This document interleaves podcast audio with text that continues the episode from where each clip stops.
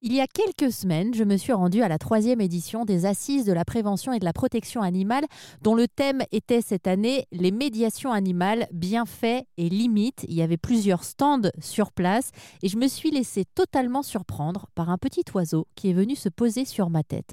Il était en totale liberté, il y avait beaucoup de monde, il y avait aussi euh, par exemple des chiens qui étaient présents, il y avait des gens euh, comme moi, des journalistes qui venaient avec leurs micros, des caméras et pourtant ces petits oiseaux volaient paisiblement euh, dans cette immense pièce sans aucun souci. Évidemment, j'ai eu envie d'en savoir plus et j'ai rencontré et découvert les padas grâce à Grégoire qui est donc éleveur de padas apprivoisés à qui j'ai demandé de nous présenter les padas. Oui, c'est un, oiseau qui a en gros la taille d'un canari parce qu'on connaît tous le canari, c'est un peu plus gros qu'un canari. En revanche, c'est infiniment plus empathique, plus intelligent et plus curieux. C'est-à-dire que vous allez tisser un lien avec ce pada apprivoisé aussi puissant que celui que vous pourriez tisser avec un chien. Comment vous en êtes venu à les rencontrer, ces padas, vous? Écoutez, j'ai fait, j'ai travaillé pendant 20 ans dans la publicité, ça n'a donc rien à voir. Et puis, euh, un jour, il y a, il y a des sacrés oiseaux quand même hein, là-bas. C'est absolument exact. Je crois que j'en faisais partie d'ailleurs. Et euh, il y a eu un déclic et je me suis euh, mis à créer en fait un, élevage de perroquets parce que je voulais faire de la conservation de ces espèces et euh, on a placé entre guillemets pas mal de ces perroquets apprivoisés et on s'est rendu compte que ça ne fonctionnait pas du tout puisque ces oiseaux terminaient dans une cage. Et un jour, je me suis réveillé en me demandant comment on pourrait libérer les oiseaux qu'on enferme depuis des millénaires dans des petites cages. Ce qui est quand même un petit peu invraisemblable quand on y pense, d'enfermer des oiseaux dans une cage. Et la réponse était très très simple. Pour libérer ces oiseaux, eh bien, il fallait les apprivoiser. Et donc, c'est pas tout à fait du jour au lendemain parce que ça a mis un temps fou. Ça a été plusieurs années euh, de travail évidemment. Mais un jour, j'ai donc décidé de tenter ma chance de l'apprivoisement avec cette espèce, avec ces, petits padas. Alors comment ça s'apprivoise un, un pada? On parle d'oiseaux, pour ceux qui connaissent pas les padas, je le rappelle. Alors, ça s'apprivoise de deux façons. Il y a une façon qu'on déteste, et, dont on s'est éloigné très vite. Et, là, il y a une deuxième façon qui est, euh, l'apprivoisement par le jeu. celle que je déteste, la première, c'est l'imprégnation forcée. C'est-à-dire que vous nourrissez euh, un tout petit bébé qui sort du nid, vous substituez aux parents et vous nourrissez cet oiseau euh, à la main. Donc il y a une, une, imprégnation forcée, ce qui évidemment ne colle absolument pas. La deuxième technique, c'est que les parents de ce petit oiseau vont nourrir et sevrer ce, ce bébé et avec des interactions maline et, bien placée, et eh ben on joue avec cet oiseau jusqu'au moment où cet oiseau il a envie de continuer de jouer avec nous et il est apprivoisé. C'est-à-dire que dès le départ, il naît, est-ce qu'il est, il est dans une cage ou même pas du tout en fait? Alors, dès le départ, il est quand même dans une, dans une petite cage, dans un petit abri, parce que c'est un petit bébé et que lui, il a l'habitude d'être dans un nid. Donc, il, lui faut un, environnement relativement contraint. Euh, et ça, c'est assez naturel. Et ce petit oiseau, au fur et à mesure de nos jeux, ben, on s'aperçoit en fait qu'il a envie de continuer de jouer avec nous. Ce qui est absolument invraisemblable parce que vous vous retrouvez avec un, petit animal qui est presque euh, aussi proche de vous qu'un chien. Le premier des jeux, c'est je t'appelle et tu viens. Bon, alors, quelquefois, il vient même sans qu'on l'appelle, évidemment, parce qu'il est, très très proche de nous, il n'a qu'une envie, c'est d'être avec nous. Le deuxième jeu, c'est extrêmement simple. C'est, par exemple, il entend de l'eau, il va me faire comprendre que il veut se baigner. Donc il va pousser des petits cris, il va secouer ses ailes d'une façon. Et lui, c'est une certaine forme de communication et de jeu. Il y a une troisième aussi, c'est que lorsque par exemple je suis en train de faire une sieste sur mon lit et que lui souhaite jouer, s'amuser et euh, faire par exemple des jeux de rappel, eh ben, il va venir sur mon lit, il va me titiller, il va me chanter dans les oreilles et je comprends que je me lève pour pouvoir jouer avec lui. Et jouer avec lui, c'est essentiellement des caresses, il va se positionner dans notre main, on va passer l'oiseau d'une main à l'autre, etc., etc.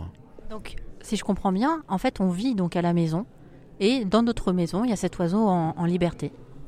C'est exactement ça. En fait, vous avez un enfant de plus, ou un chien de plus. Donc, c'est un genre de chien volant, ou c'est un enfant de plus, qui est absolument euh, intelligent, absolument fin, absolument qui, comprend nos émotions et qui va vivre en totale liberté avec nous.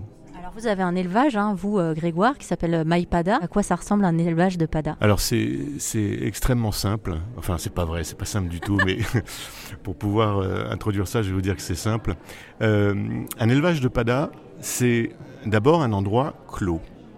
Parce qu'on est obligé de, de, protéger nos petits oiseaux d'un certain nombre d'éléments extérieurs. Comme la prédation, comme les écarts de température, comme l'hydrométrie, etc. Donc c'est un endroit clos. Vous allez rentrer dans cet espace et d'abord il y a une grande cuisine parce que euh, un des gros sujets c'est quand même de nourrir tous ces animaux. Et ensuite vous avez des salles. On a mis beaucoup de temps pour les mettre au point ces salles et ce sont des salles d'élevage entre guillemets. C'est là que nos reproducteurs qui vont nous donner des bébés pendant 2-3 ans et après on les on met à l'extérieur dans une grande volière et ces reproducteurs vont nous donner des bébés et on les remercie tous les jours. Euh, ces salles d'élevage, elles sont composées en fait de, de, couples reproducteurs qui peuvent se voir, qui peuvent échanger. Euh, et vous avez ensuite une autre salle qu'on appelle les nurseries. C'est là que ça se passe.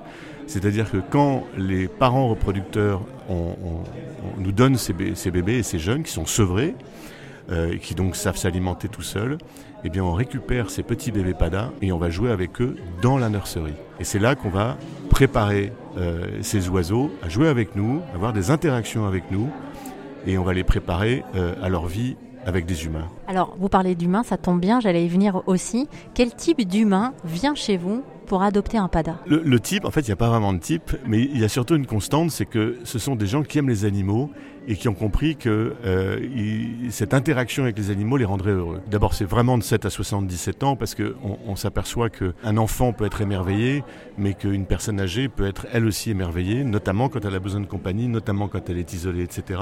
Donc on ne peut pas dire qu'on est, euh, qu'on est de type. En revanche, il y, a vraiment une constante, c'est que ces gens sont assez fascinés par les animaux et ont une fascination pour l'oiseau. C'est complètement contre-intuitif en fait d'accueillir un oiseau chez soi.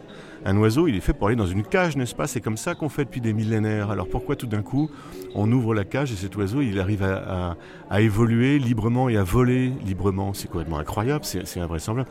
Et c'est cette fascination-là qui s'exerce. Et ça, c'est la constante qu'on retrouve chez, euh, chez tous les gens qui viennent nous voir. Alors, vous, euh, Grégoire, forcément, vous en venez un jour, après avoir travaillé dans la pub, après avoir tenté une aventure avec des perroquets, à élever ces padas. Mais il y a forcément une histoire qui commence il y a quelques années avec un animal. Vous vous rappelez de votre premier animal de compagnie, celui qui a commencé à vous orienter sur cette voie? Je m'en souviens parfaitement bien, parce qu'effectivement, c'est une espèce de, est-ce que c'est une addiction ou est-ce que c'est ou est-ce que c'est une passion folle ou est-ce que c'est une attirance de tous les instants? Bref, à l'âge de 6-7 ans, euh, lorsque j'allais en vacances chez ma grand-mère dans le Pays Basque, eh bien figurez-vous qu'il y avait une voisine, merveilleuse voisine, qui avait une volière avec des perruches. Et plutôt que d'aller faire du surf ou jouer au foot avec mes cousins, eh bien je passais mes journées à contempler la beauté et la grâce de ces oiseaux. Je crois que tout est né à ce moment-là. Et c'est à partir de, ben de ce moment-là que j'ai dédié ma vie à ces oiseaux et j'espère que ça va continuer longtemps. Et pour en savoir davantage sur ces petits oiseaux apprivoisés qui peuvent vivre en totale liberté à la maison, mais aussi à l'extérieur, et avec qui vous pourrez tisser des liens aussi forts qu'avec ceux que vous avez peut-être avec votre chien, n'hésitez pas à faire un tour sur mypada.com.